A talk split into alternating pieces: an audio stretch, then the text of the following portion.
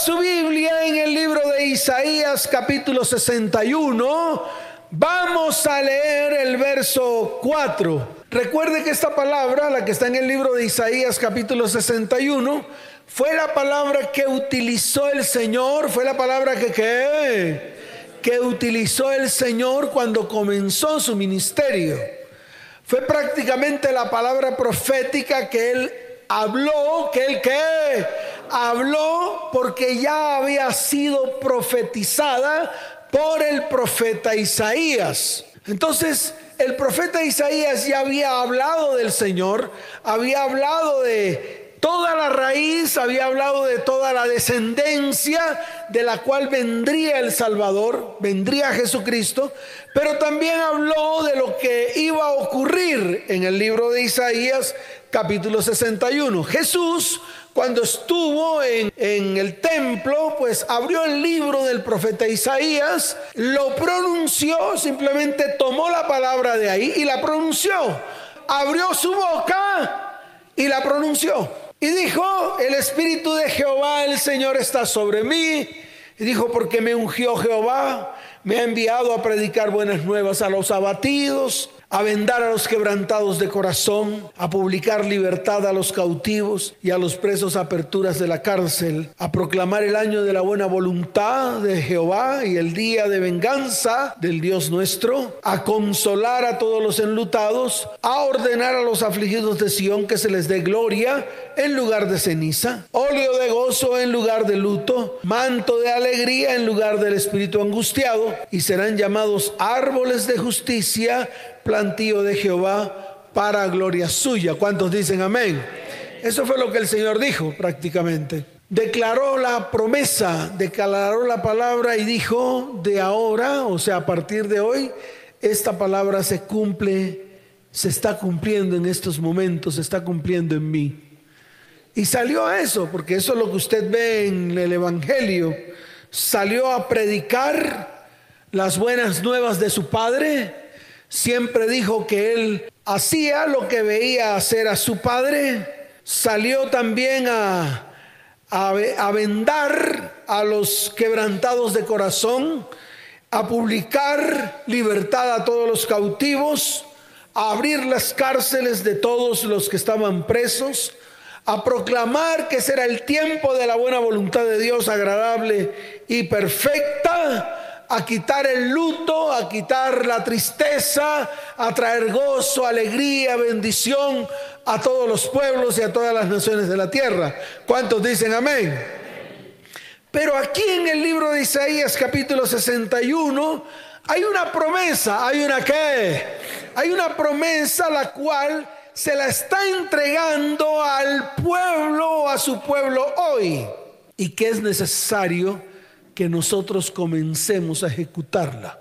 Mire, Dios nos entregó una promesa y es una promesa la cual yo estoy viendo cómo se está cumpliendo en familias, en hogares, en padres, en hijos, porque Dios lo está haciendo. Yo veo cómo se están restaurando la relación entre los padres y los hijos y cómo se está restaurando la relación de los hijos con los padres.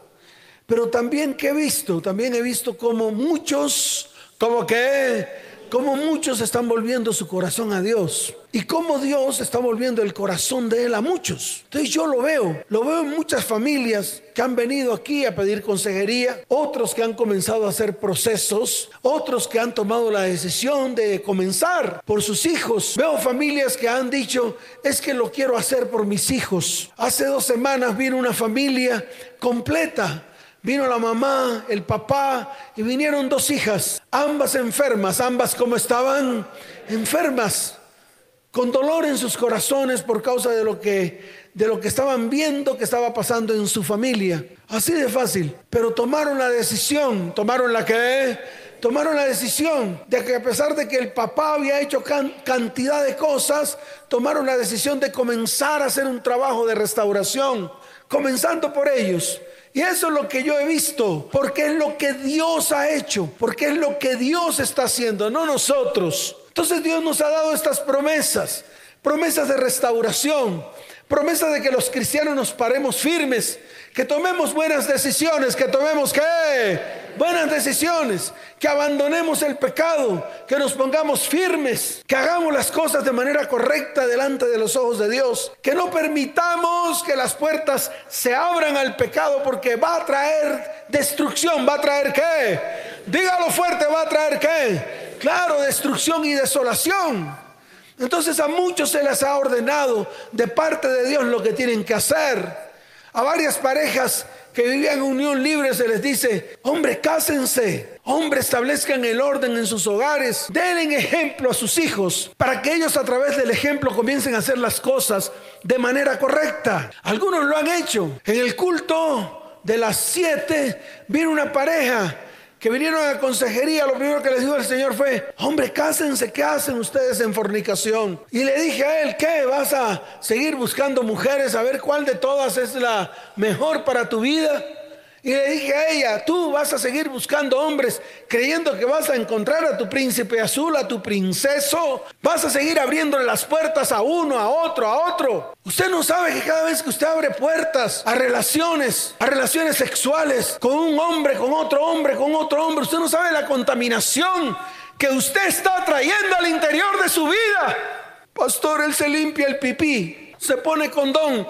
Que se ponga lo que sea, iglesia que a pesar de que también es física, es espiritual y se lleva por delante su vida. No lo entiende. La iglesia no está entendiendo. La iglesia no entiende que eso trae contaminación espiritual. Porque todo lo espiritual de esa persona cae sobre usted y la acaba. ¿O por qué cree que vienen los cánceres? ¿Por qué cree usted que pidiendo 100 camas más? No entiende a dónde está llevando su descendencia. No entiende a dónde está llevando su vida. ¿Usted cree que eso lo puede restaurar con pañitos de agua tibia? ¿O con cristales de sábila? ¿Qué le pasa a la iglesia? Y abren puertas y puertas y puertas y puertas como si su cuerpo fuera violín prestado. Yo le quiero decir algo, su cuerpo es un muladar espiritual de la porquería que traen esas personas cuando usted abre la puerta a relaciones. Y le digo a los hombres y a las mujeres para que se paren firmes, especialmente a los cristianos de hoy, que se la pasan buscando relaciones, creyendo que las relaciones lo van a sanar. Tu corazón no te lo va a sanar una relación. Tu corazón no te lo va a sanar una relación sexual. Tu corazón no te lo va a sanar la relación bonita que tengas. Así sea en el mar más cristalino. Y ese es el problema de hoy, a donde nosotros estamos llevando a nuestros hijos. Porque eso es lo que hacemos. Entonces es el tiempo de ponerse firme. Y si usted toma la decisión de reconstruir los muros, que un día se derribaron de su hogar y de su familia o de su corazón y de restaurar las puertas que están quemadas y caídas. Y que en todo momento, por estar así, le abre la puerta a Satanás y a sus demonios, contaminando su tierra, pues haga lo que se le dé la gana.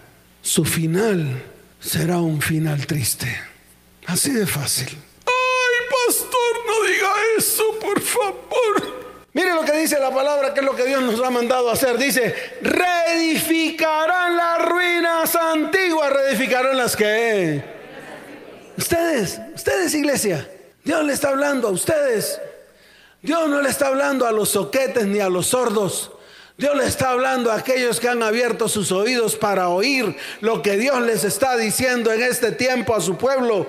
Ustedes tienen que ir a reedificar las ruinas antiguas a levantar los asolamientos primeros, a restaurar las familias arruinadas, a restaurar los escombros de muchas generaciones. ¿Cuántos dicen amén?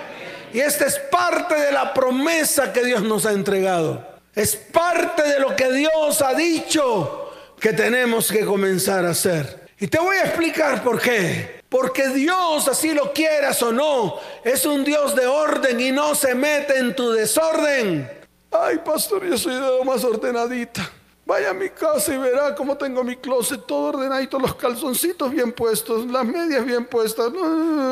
ese no es el orden que dice Dios. Está hablando de un orden espiritual. Está hablando de poner la casa en orden, todo en orden. Tanto nuestra vida física como nuestra vida emocional, como también nuestra vida económica y nuestra vida espiritual. ¿Y cómo lo hace? A través de mandatos. ¿A través de qué? Claro, a través de mandatos a través de mandamientos, a través de su palabra. Mire, comience a aplicar la palabra del Señor y verá que toda su vida se ordenará. Toda, toda se ordenará. Póngala por obra y verá. Ponga por obra lo que dice la palabra acerca de sus finanzas. Y va a ver que en menos de tres meses sus finanzas están ordenadas.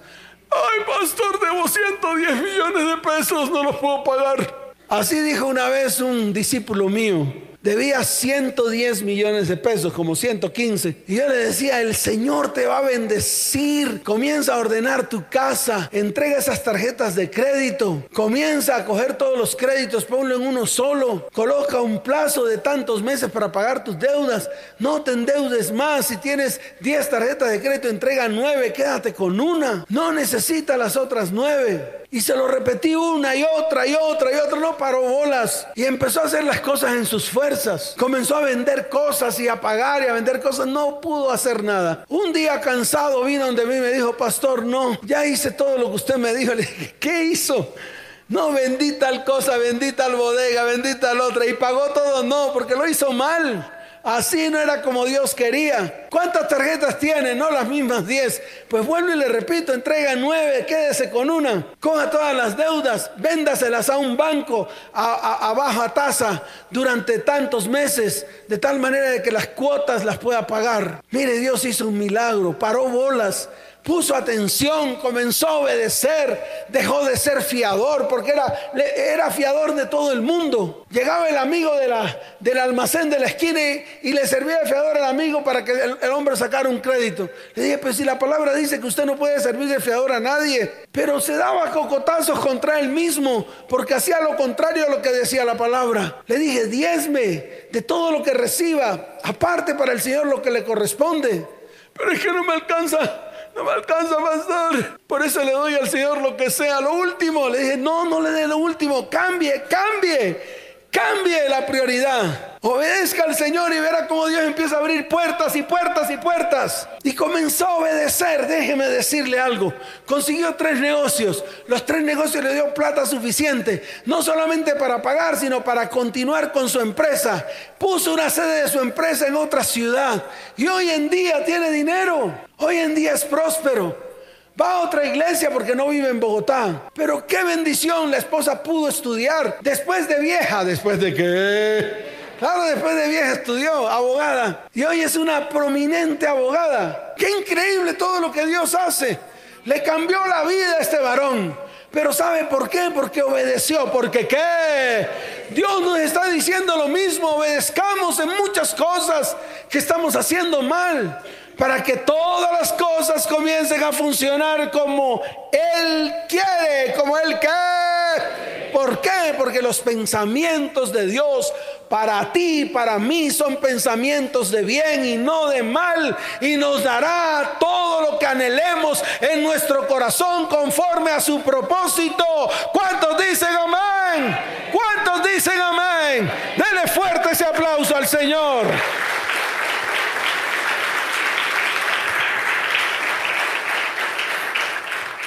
Y por causa de esta desobediencia que hemos hecho, precisamente hemos abierto puertas de maldición a nuestras vidas. Y no somos capaces de asumir esa responsabilidad. Le echamos la culpa al otro. Para nosotros es fácil abrir puertas de maldición, pero qué difícil es reconocer las puertas que hemos abierto. Qué difícil. Y cuando las familias comienzan a reconocer, wow, Dios comienza a obrar y empiezan a venir los cambios en las familias. Ayer vino otra familia aquí, conocida, una familia de un hombre conocido que sirve a la iglesia. Vino con su esposa y sus dos hijas, hermosas las hijas. Estas hijas para que estuvieran prósperas, bendecidas, pero no, todas quedadas. ¿Qué haces tú tal cosa qué haces tú tal otra? Obviamente que el trabajo nunca es deshonra. El trabajo que es no es deshonra. Pero yo estoy seguro que Dios tiene cosas aún mayores para nosotros. ¿Cuántos dicen amén? ¿Cuántos dicen amén? Comenzamos por lo que teníamos que comenzar. No comenzamos por ellas. ¿Por qué? Porque ellas son las descendencias. Ellas son las que, claro, parte de las descendencias. Comenzamos por la cabeza, por la esposa y el esposo. Estaban ahí. Y miren por dónde comenzamos. Por devolverle la honra al varón. ¡Guau! ¿Qué nota? Y Dios es sabio. No cogió a ninguna de ellas y las apretó por el cuello y decirle, honren a su papá. No, no hizo eso. Les preguntó, ¿cierto que su, su papá es un hombre esforzado y valiente, trabajador? Y las dos, sí, pastor, mi papá es un tremendo varón, hombre, responsable, honrado, trabajador. No comenzaron diciendo, mi papá era un borracho, tragaldaba, tragal qué, sí, traga monedas. Pues tragamonedas es que cuando usted trabaja se lo mama en ron con los amigos, porque eso era lo que era él. Pero no comenzó Dios por ahí. Dios comenzó a que sus hijas honraran a su papá. Y ahí comenzó la restauración. Ahí comenzó la limpieza. Ahí empezó a limpiarse todo.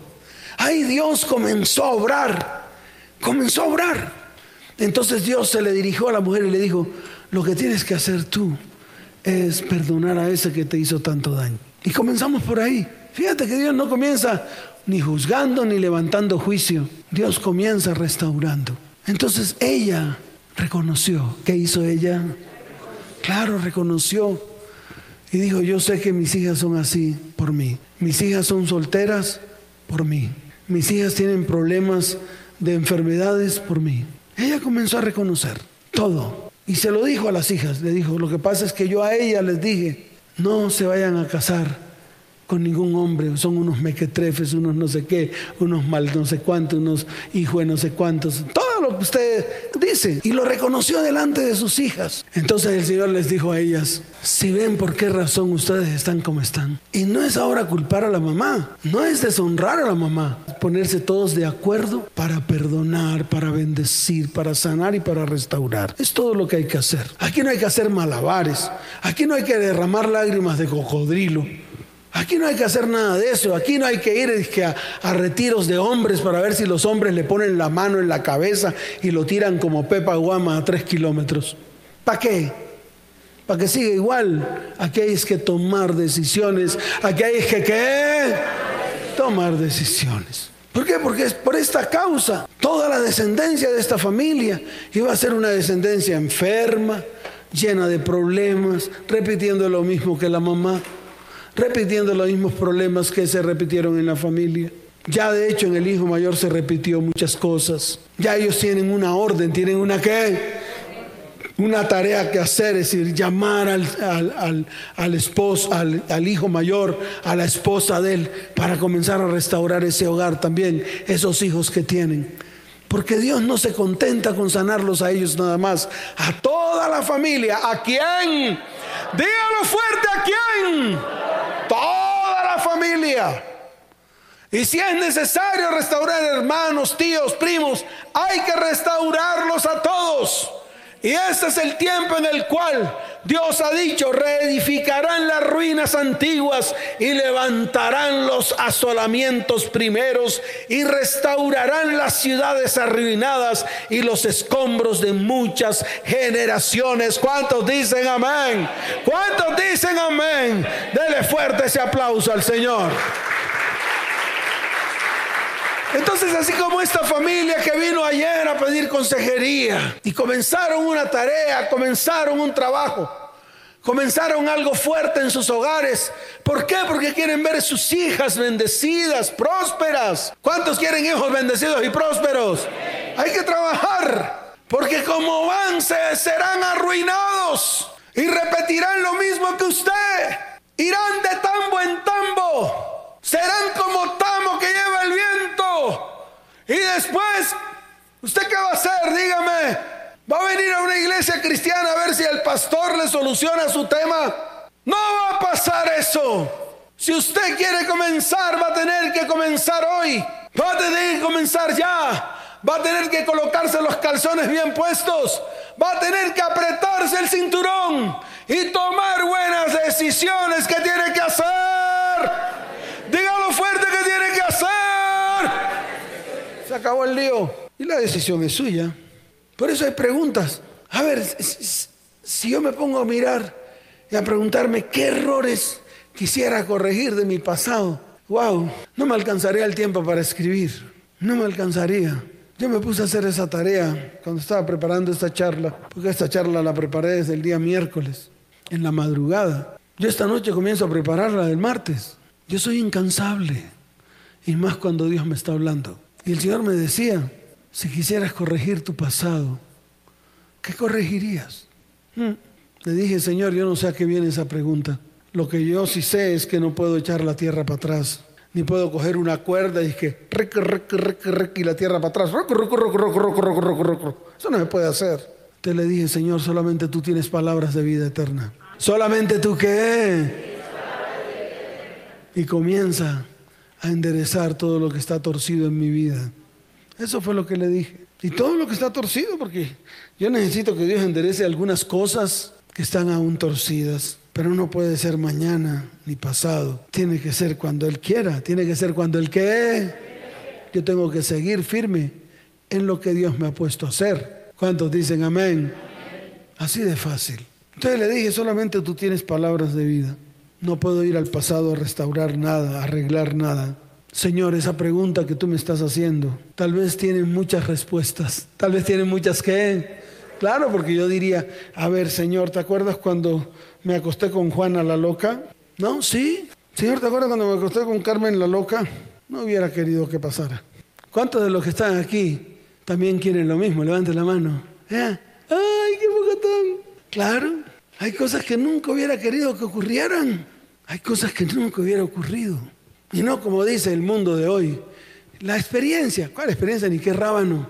El mundo, cállese, la jeta mundo que estás llevando a la gente a la destrucción por lo que hablas. Porque muchos dirán, la experiencia te hace mejor. ¿Cuál experiencia te hace mejor? Las maldiciones te hacen peor. Las maldiciones te acaban y te enferman. Las maldiciones te matan antes de cumplir propósitos. ¿Te matan antes de qué? Y así están muchos muertos y no han podido cumplir el propósito. Y le dije así, ¿sabes qué hubiera querido? No haberme acostado con Carmen la loca. Le dije, no me hubiera gustado relacionarme con tales y tales personas que me hicieron daño. Así le dije, muchas respuestas, pocas soluciones, porque ya pasó. Entonces terminé por decirle, Señor, ¿sabes qué? Solo tú tienes palabras de vida para mi vida presente y para mi vida futura, porque mi presente y mi futuro están en tus manos. Comienza a trabajar en mi corazón para que todo lo que esté torcido se enderece en este tiempo. ¿Cuántos dicen amén? ¿Cuántos dicen amén? Dele fuerte ese aplauso al Señor. El pasado ya pasó. ¿El pasado qué? No lo traiga a memoria. No tiene que traer a memoria su pasado. Ya pasó. Ahora comience a trabajar para que su futuro sea acorde al propósito que Dios tiene para su vida. Acorde al propósito que Dios tiene para su hogar. Acorde con el propósito que Dios tiene para su familia y su descendencia. Eso es lo que tiene que hacer. Eso es lo que qué Dígalo fuerte, eso es lo que qué. Claro, eso es lo que tengo que hacer. Y para eso se necesita, no digo la palabra, ser esforzado y valiente. Un día de esto lo quiero decir, pero sé que muchos se ofenderán, especialmente los mojigatos, los religiosos de miedo, religiosos baratos, llenos de religión barata y su religión no les ha servido para nada. Y se vuelven mantecos de pastores creyendo que con eso van a salvar sus vidas y sus familias. Usted no va a salvar nada, va a seguir igual. Su vida va a seguir hecha un desastre si usted no toma la decisión hoy. El pueblo de Israel no lo tomó. ¿El pueblo de Israel qué? Judá no lo tomó. Sus gobernantes no lo tomaron. Los profetas declaraban lo mismo que se está declarando hoy en día. Jeremías se levantó y le dijo al pueblo de Judá, pueblo de Judá, vuélvete a Dios. Ya basta de estar metiendo en el mismo templo de Dios Baales. Ya basta de estar adorando ídolos. Ya basta de estar haciendo lo que se te dé la gana. Ya basta de estar desobedeciendo lo que Dios te ha dicho que hagas. Y se levantó el profeta Jeremías. ¿Quién se levantó? Dígalo fuerte, ¿quién se levantó? Hoy Dios también está abriendo su bocota para decirle al cristiano, ya basta, para, para, para y para. Y no paran. ¿Y qué pasó con el pueblo de Judá? Llevó Nabucodonosor. ¿Quién llegó? Nabucodonosor todo campante así, levantado, y destruyó los muros y las puertas del pueblo y dejó las familias desprotegidas. Y cogieron a todo el pueblo y se los llevaron cautivos 70 años. ¿Cuántos años? ¿Cuánto lleva su cautiverio? ¿Cuánto lleva su cautiverio por desobediente? ¿Cuánto lleva su yugo por desobediente? Al pueblo de Judá lo llevaron cautivo 70 años. ¿Cuántos años? Podían hacer lo que se les daba la gana. Ellos en Babilonia podían hacer lo que, lo que querían, así como usted. Usted está en medio de su esclavitud en medio de su opresión y en medio de su yugo y todavía sigue haciendo lo que se le da la gana. Ven sus familias destruidas, sus hijos vueltos nada y todavía sigue con la chimoltrufia de la vuelta. Se separa de su mujer y es muy fácil ir a buscar otra mañana y acostarse con ella. Y después ir de su mujer a pedirle perdón. Estoy arrepentido, estoy arrepentido, trayendo la inmundicia de la otra mujer, metiéndola en su casa. ¿Qué le pasa? Cogiendo lo poquito que gana y malgastándolo e invirtiéndolo en porquerías entregar su dinero a vales, entregar su dinero a inmundicia. ¿Usted cree que va a prosperar en algún momento? Eso es lo que está pasando. Van y se revuelcan con el mundo, trabajan en una empresa. Dios les da la oportunidad de trabajar en una empresa, de ganar dinero. Y van allá y se revuelcan con el mundo. Se vuelven iguales a los compañeros de trabajo, que en sus bocas lo único que hay es vulgaridad, pornografía, y en sus celulares lo único que hay son mujeres en pelotas y usted se ríe con ellos, sale a almorzar con ellos, a compartir vagabundería y porquería, a escuchar sandeces y usted involucrados con ellos, escuchándolos, riéndose y siendo partícipes. ¿Usted cree que Dios no se da cuenta de eso? ¿Usted cree que Dios es un pelele suyo? Va por la calle en su carro y quiere hacer lo que se le da la gana. Está en una fila y se sale de la fila para ocupar el primer lugar. ¿Por qué? Porque es cristiano. Sordo. Usted sabe que trae eso a su vida si no es maldición. Usted no sabe todas las bocas que se abren cuando usted hace algo indebido. ¿Usted qué cree que el carro que está detrás de usted, que usted se lo voló, que le está diciendo a usted, si no le está mentando su mamá? ¿Y usted cree que no hay un argumento levantado por lo que hizo? ¿Usted cree que el reino espiritual es cosita de comer? Que usted puede jugar con el reino espiritual porque es usted. Se equivocó cristiano. Usted no tiene ni idea en qué terreno está pisando. ¿Y cree que puede venir una iglesia como religioso a levantar las manos y a poner carita cuchiflí? Nada va a pasar, nada va a pasar. El pueblo de Judá fue llevado 70 años a cautiverio, en el mismo cautiverio donde está usted. ¿Por qué? Porque comenzaron a hacer lo contrario a lo que Dios les dijo. Porque a lo mejor adoraban a Jehová, al Dios de Israel pero también metieron baales y también se acostaban con las mujeres de alrededor cuando eso no les era permitido. Eso, así los pastores mequetrefes bendiga lo que se les dé la gana, no ha cambiado. Dios no es un Dios que cambia por la linda cara de pastores actuales del siglo XXI. Ellos van a morir engañados y engañando a su congregación mas yo no quiero engañar al pueblo. Todo lo que usted ha sembrado, eso está recogiendo. Y por eso se tiene que poner firme. Por eso se tiene que qué? Dios levantó a dos varones. Dios levantó a quienes? Dos. Porque Él necesita levantar personas. Él necesita que... Claro. No, yo espero que llegue el Espíritu Santo y venga y me haga y me empuje y me mande a por a la lona. Y venga un cambio y un soplo y quita el techo y caigan como en los tiempos, en los tiempos de Santa Marta. Vean, el año 70 74, 75 y 76 en Santa Marta, los pobres esperaban a que les lloviera los betamases y los televisores del cielo. Y yo le quiero decir algo, sucedía. ¿Qué pasaba? Claro. Así usted no lo crea. Es su problema si no lo cree, pero yo lo vi. Yo lo veía. Los narcotraficantes iban en helicópteros. En las mallas que ponían en los helicópteros llevaban televisores, lavadoras, neveras. Y en algún lugar de los barrios pobres soltaban la malla y caían todos esos electrodomésticos. Y llegaban los de ese barrio y salían corriendo, cogiendo los electrodomésticos. Les caía del cielo. Cristianos soquetes, a ustedes no les va a pasar eso. Porque Dios no es narcotraficante, ni tampoco se amanguala con su pecado, ni se amanguala con su inmundicia. Entonces no va a pasar eso. Pasaba en Santa Marta en la época de los narcotraficantes que traficaban con droga. Y lo hacían en muchos barrios pobres. Pero a usted no le va a pasar eso. No crea que la bendición le va a llover del cielo cuando usted ha introducido en su hogar, en su familia y en su casa maldición, iniquidad y pecado y ha contaminado todo lo que un día Dios le entregó a usted como regalo. Porque sus hijos son un regalo de Dios. Porque la mujer que un día Dios le dio es un regalo de Dios. Sus negocios, su trabajo, todo, su conocimiento, su sabiduría, la universidad, el estudio que estudió, todo son un regalo de Dios y usted lo ha pisoteado como si no fuera nada. Y eso es lo que ha pasado con el cristiano de hoy. Pisotean las bendiciones de Dios y todavía quieren que Dios los bendiga. Dios no es su pelele. Apréndanselo. Más bien coloquémonos delante de Dios, arrepintámonos delante de Él para que Él tenga misericordia y comience a enviar los tiempos de refrigerio que tanto necesita el pueblo cristiano hoy. ¿Cuántos dicen amén? Dele fuerte ese aplauso al Señor.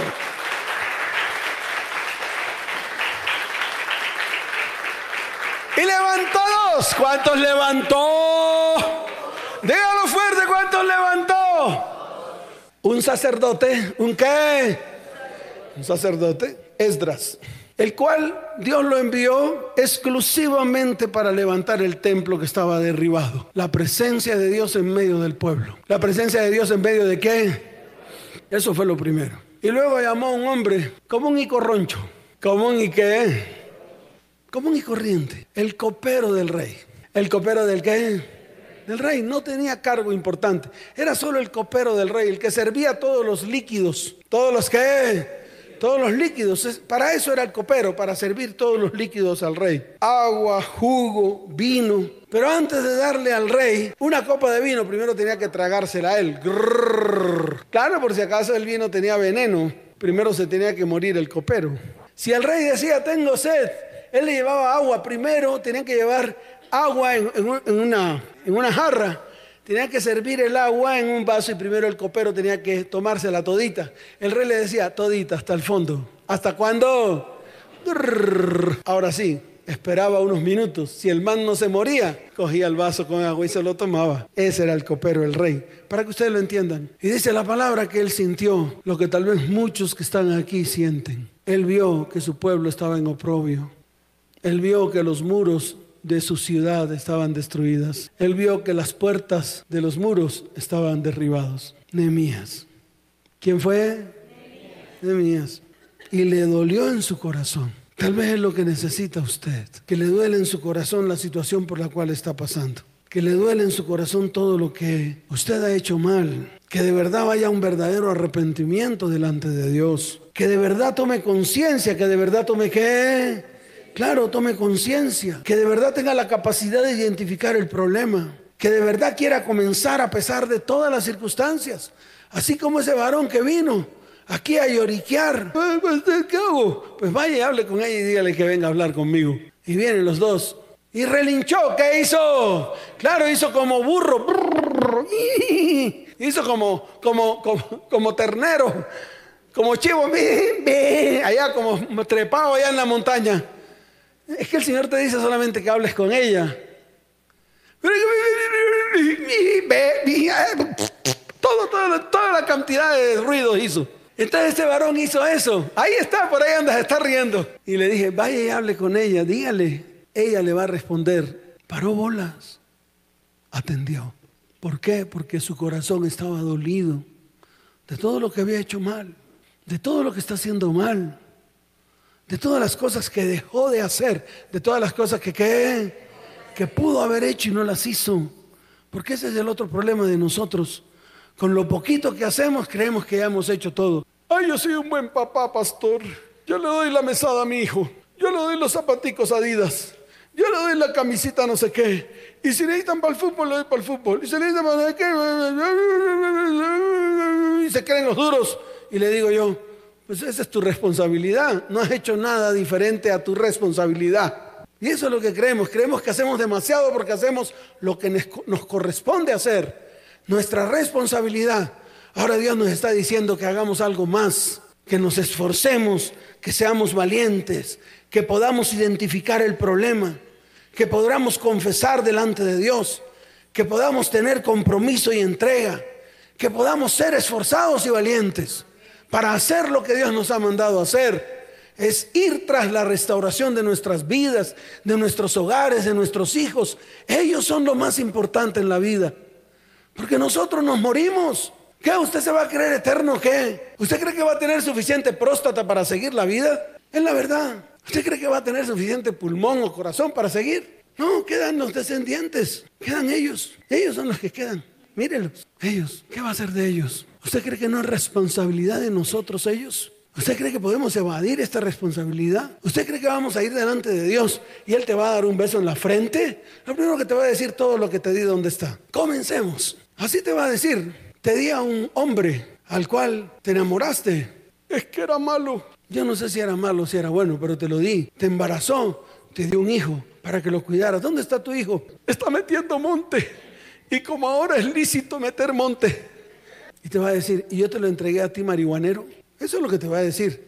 Va a decir, yo te lo entregué marihuanero. ¿Qué hiciste con tu hija? Esa que te entregué bonita, de pelo largo, bonita, hermosa, un cuerpazo. Todo perfecto, le puse todo en su lugar. ¿Qué pasó con ella? Mm, pastor, señor, eso ha tenido como 10 y el que tiene tampoco es. Y le, te va a decir el Señor, yo te la entregué prostituta. Eso es lo que te va a decir. Te va a decir, ¿qué, qué hiciste con el dinero que te di? El trabajo que te di, la universidad que te di. ¿Usted cree que no va a ser así? ¿Usted cree que va a ser como a usted se le dé la gana de que es y no como está escrito en la palabra? Va a ser como está escrito. El juez de pelo blanco se va a sentar y va a abrir los libros. Y va a estar en medio de miles de millares de millones de personas. Y a cada uno lo va a llamar por su nombre. ¿Qué vas a hacer tú? ¿Te vas a esconder debajo de las piernas de tu pastor chuchumeco. Eso es lo que va a hacer. ¿Y qué va a hacer tu pastor? Va a estar embolsado, hediondo a popó, igual de embolsado que tú. Así va a estar, con sus calzones llenos de popó, embolsado y asustado, porque tampoco va a poder responderte tus preguntas. Hoy Dios está hablando, así como Jeremías habló al pueblo y el pueblo no le puso atención. Yo espero que tú comiences poniendo atención a lo que Dios te está diciendo que tienes que hacer. ¿Cuántos dicen amén? Dele fuerte ese aplauso al Señor. Colóquese en pie.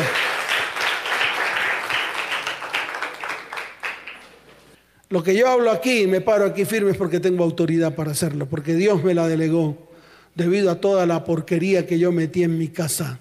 Y por eso es que tengo la autoridad. Porque si no lo hubiera vivido, no lo puedo predicar. Y si no lo hubiera vivido, no pudiera advertir al pueblo lo que el pueblo hoy en día está viviendo. Y le estoy hablando al pueblo cristiano para que siente cabeza y se pare firme. Amén. Levante su mano derecha al cielo. Anhélelo. Levante su mano y anhélelo. Dígale, Señor, yo anhelo la restauración de mi familia. Yo anhelo la restauración de mi casa. Yo anhelo la restauración de mi descendencia. Yo anhelo reconstruir los muros y las puertas que un día el enemigo destruyó, que un día el enemigo entró a destruir y tumbó los muros y derribó las puertas y las quemó. Mas hoy me levanto. Diga, hoy tomo la decisión de levantarme y de comenzar. Quiero comenzar. Quiero avanzar en la restauración de mi vida de mi familia y de mis descendientes.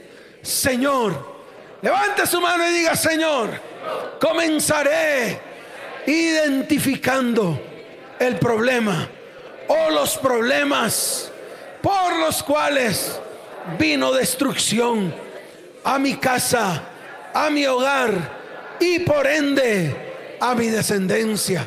Diga, hoy, así como hizo Nehemías, confieso mi pecado. Señor, Señor, que esté atento tu oído, abre tus ojos para escuchar mi oración que hago hoy delante de ti por mi vida, por mi hogar y por mi familia.